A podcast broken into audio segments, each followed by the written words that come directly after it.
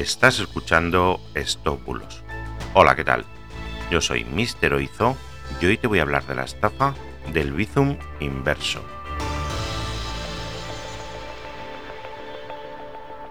Empezamos. Hoy os quiero contar cómo podéis evitar la estafa del Bizum inverso.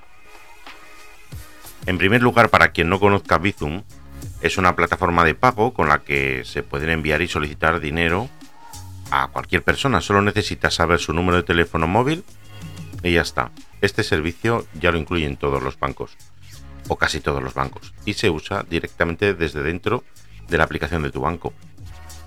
Es muy sencillo, solo tienes que elegir si enviar o solicitar el dinero, y después poner el número del móvil al que quieres enviarlo, poner el importe y confirmar. El dinero lo recibe la otra persona al instante.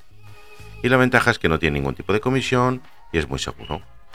Pero, como siempre, ahí están los malos para intentar buscar la manera de engañarnos. Y desgraciadamente, los más afectados son generalmente adultos de avanzada edad que no terminan de comprender muy bien cómo funciona Bizum. En los últimos casos detectados por la Guardia Civil de Navarra han estafado supuestamente más de 9.000 euros. En este caso, la Guardia Civil ha podido recuperar unos 6.300 del dinero estafado y ha podido bloquear las cuentas de los delincuentes, pero no suele ser lo habitual. Atento. El delincuente contacta contigo en portales de compraventa de artículos de segunda mano, diciendo que está interesado en los productos que vendes y que te ingresará el dinero ahora mismo.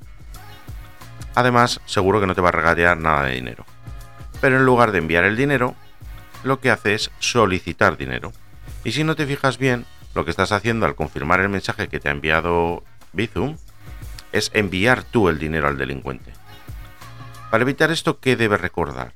Es una cosa muy importante.